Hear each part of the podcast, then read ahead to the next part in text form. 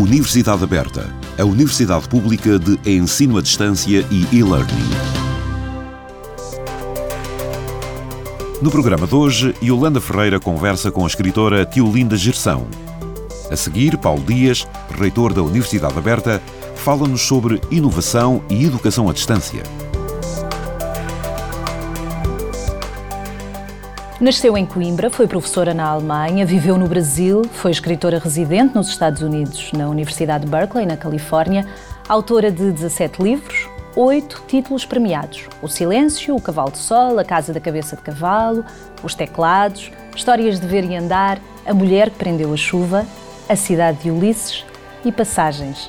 Nas obras de Tiolinda Gerção há muito mundo e reflexões sobre o mundo, sobre as pessoas, as relações, o tempo Tio Linda Gerção, muito obrigada pela sua presença. E se hoje fosse amanhã, como é que vê o mundo de amanhã? Como eu gosto de ser otimista, ou tento ser otimista, eh, gosto mais de me fixar na parte boa que acho que vai acontecer. Vai haver progressos enormes na ciência, na, na tecnologia. Vamos entrar numa época mais digital do que já estamos que os livros em papel vão continuar a existir, mas o digital vai se impor, porque não há lugar físico para, para tantos livros. Então o é? digital, é? na sua opinião, não está a matar o livro? Não está a matar o livro. Eu acho que até é uma boa maneira de o difundir, de o fazer chegar a mais pessoas a um preço inferior. Uh, e hoje, enfim, toda a gente tem tablets e eu posso ter, por acaso eu não tenho, porque eh, me custa a ler muitas horas no ecrã, mas os, aos jovens não. Mas pode-se ter 30 mil livros num tablet. Eu não tenho 30 mil livros e, e já para os, os milhares que tenho, me vejo louca para arranjar lugar pode viajar sem excesso de peso. Pode. Exatamente. Antigamente tínhamos problemas Exatamente. de excesso de peso quando queríamos levar os livros para as férias. Exatamente, além de que a certa altura não é viável. Eh, portanto, temos que imaginar que vamos passar a dar na nossa vida um lugar mais importante ao digital. Isso é um, é um aspecto que me parece uh, inevitável. Acaba por retirar a fronteira do livro também, não é? O livro é facilmente enviado para qualquer parte do mundo, lido em qualquer exato, parte do mundo. Exato. Uh, já hoje isso acontece, mas eu acho que isso se vai intensificar. E eu acho que a tecnologia tem coisas fantásticas. Obviamente, as, as descobertas em si não são nem boas nem más, depende do uso que nós lhes damos. Mas uh, a, a, tecnologia, para mim, é um mundo fascinante. A evolução acaba então por afastar ou aproximar as pessoas, desse ponto de vista? Eu acho. A evolução eu, tecnológica, eu, no caso? Sim, eu, eu tendo a pensar que acaba por aproximar porque nós hoje comunicamos eh, em tempo real com pessoas que estão do outro lado do mundo e temos um acesso facílimo a toda a informação. Eh, e isso, isso é, é para mim, que, que, vinha de uma época em que nem sequer havia fotocópias e que nos víamos loucos para encontrar eh, fontes de informação por vezes havia um livro numa biblioteca para 300 alunos, por exemplo, eh, e enfim, era muito complicado. Eu acho que foi um passo gigantesco e, por, na minha visão, muito bem-vindo, mas não dispensa o estudo. E há, há nos jovens muitas vezes a, a, ilusão de que não é preciso estudar, porque se vai à internet está lá tudo, faz-se uma cópia e depois cola-se e estão os trabalhos feitos. E o, o que graça hoje é uma ignorância enorme, enorme. As pessoas estão diferentes então? Sim, as pessoas estão diferentes, mas há muitos fatores, não, não é só a tecnologia, não é? Mas as pessoas uh, estão diferentes. É verdade, o mundo de hoje é muito diferente do que era há décadas. Uh, e nem tudo mudou para melhor, muita coisa mudou para pior. Hoje, aqui na Antena 1, no espaço da Universidade Aberta, Yolanda Ferreira à conversa com Tiolinda Gerção. Fique connosco. A seguir, tempo para ouvir ainda Paulo Dias, reitor da Universidade Aberta. Imaginando que o mundo tem uma banda sonora, se a Tiolinda Gerção fechasse os olhos neste momento, qual era a banda sonora que atribuía ao mundo de hoje? Punha ruído, ruído, ruído, porque estamos num momento particularmente caótico. Mas temos que pôr ordem no caos. Tendo em conta que é uma otimista. Ainda assim? Ainda assim, eu acho que estamos num momento de grande desorientação. E o homem, eu acredito que é um ser ético e é um ser tendencialmente capaz de distinguir o, o bem do mal por natureza e de escolher o bem. Eu aqui há tempos vi uma história interessantíssima na televisão. Portanto, um, era um cão que vivia num bairro pobre do Brasil, num bairro de Lata, e havia uma senhora que todos os dias lhe ia dar de comer a uma certa hora que o cão aparecia cheio de fome. E a senhora reparou que uh, o cão começou a levar o resto daquilo que não comia uh, dentro de um saco de plástico na boca e ia-se embora. E ela um dia teve curiosidade e foi atrás do cão e viu que ele ia dividir com galinhas, com gatos, com outros animais que havia na favela onde o cão residia. Portanto, se um cão, um animal, é capaz de partilhar e de ter a noção de que os outros também precisam daquilo que ele comeria sozinho, e, e, com certeza com muito boa vontade, mas que foi capaz de levar uma parte para dividir com os outros, nós também temos que ser capazes de fazer algo assim. Eh, eu não me considero uma pessoa religiosa no, termo, no sentido tradicional do termo, mas no fundo todas as religiões uh, têm uma base de não estás sozinho, não és mais que os outros, não faças aos outros o que não queres que te façam a ti. Foram descobertos tantos novos planetas com possibilidade de vida. Uhum. Uh, se fosse possível essa viagem, por enquanto nem tão cedo será, não é? Mas se fosse possível essa viagem, a Teolinda Gerção aventurar-se-ia e à procura de novos mundos? Bom, teoricamente sim, na prática não teria muito medo. Só pensar que estaria dentro de uma cápsula no espaço uh, me assustaria.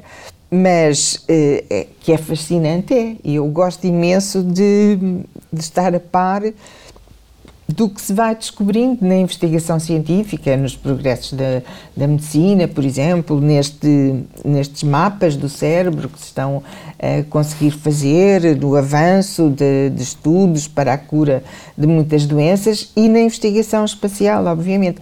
Mas eu penso sempre que o, a prioridade é a Terra, é este nosso pequeno planeta que estamos a destruir porque estamos a dar cabo dos recursos naturais. Vamos olhar primeiro para Vamos nós, olhar para primeiro dentro. para a Terra. E enquanto há pessoas a morrer de fome, eh, enquanto há tanta miséria na Terra, eh, o espaço está lá, não foge, eh, já lá estava muito antes de nós, mas pode esperar. O mundo vai eventualmente melhorar? A arte no mundo vai sobreviver? Claro que vai, porque a arte torna-nos mais humanos. Se hum, a arte desaparecesse, nós ficaríamos muito mais próximos de nos tornar animais.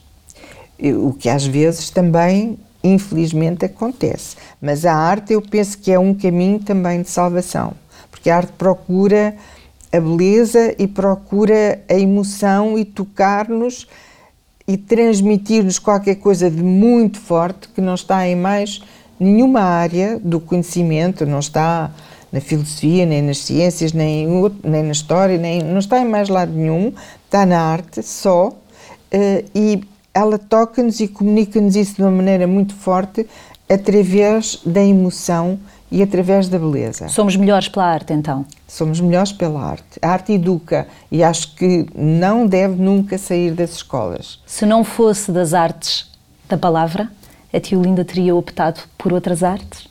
Eu acho que está tudo muito ligado. Eu, Eu, por exemplo, eh, verifico que a minha escrita é muito visual. Eu não, não, não sei nem desenhar um risco, mas é, sou muito visual e gosto muito das artes visuais. E a música também me influenciou e de música eu sei alguma coisa porque estudei e acho que era importante haver sempre instrumentos de música nas escolas e haver educação musical, haver também sempre uma, uma componente forte de educação artística e haver espaço para os alunos fazerem redações, composições escritas, em que possam eh, exprimir os seus sentimentos e a sua visão do mundo, coisa que o ensino lhes corta. O ensino do português, tal como está, está demasiadamente formatado e robotizado e manda escrever 120 eh, palavras eh, eh, enviesadas numa determinada direção e não dá espaço para eles se exprimirem. E se há coisa que os adolescentes precisam é de se poder exprimir, porque eles têm muita coisa lá dentro, por vezes de uma maneira confusa, caótica, estão muito desorientados, estão muito sozinhos, sofrem muito, vêm muitas vezes de famílias muito desestruturadas e sem, sem condições económicas decentes e humanas, e eles precisam de ter um espaço para procurar saber quem são. Muito obrigada por nos ter eh, permitido olhar um bocadinho do mundo pelo seu mundo, pelos seus olhos. Muito obrigada eu. E no final do nosso programa, Paulo Dias, reitor da Universidade Aberta, fala-nos sobre inovação e educação à distância.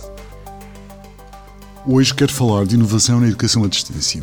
É um tema fundamental para pensarmos os tempos de hoje e, sobretudo, para pensarmos como vamos construir o futuro. Este tema desenvolve-se em três eixos são absolutamente necessários para a construção deste pensamento. Desafios, um outro que tem a ver claramente com a inovação e um terceiro que tem a ver com o social.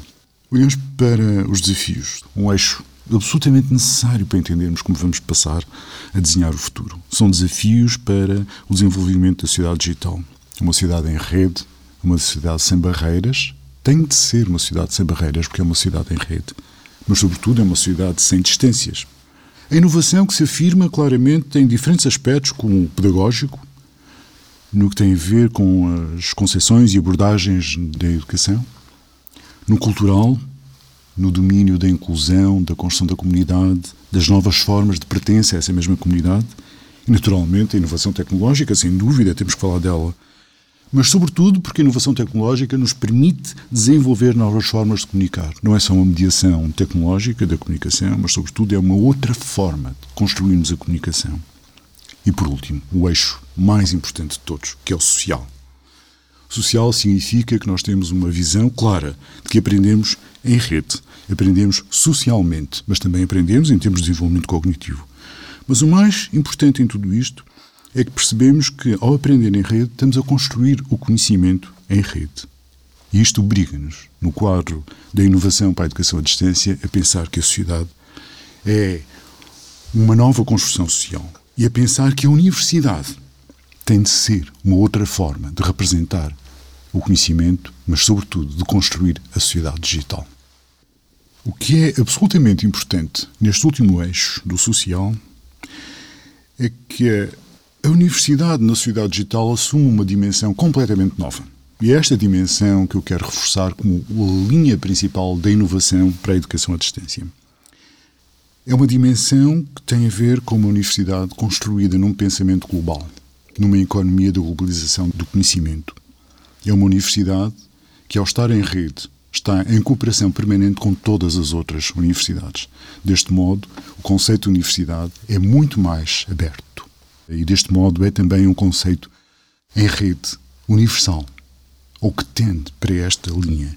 É um conceito que nos obriga a pensar aquilo que nós fazemos hoje ainda, no tempo presente, no quadro da universidade, no quadro da prática da universidade, e aquilo que devemos fazer para construir uma universidade para a sociedade digital.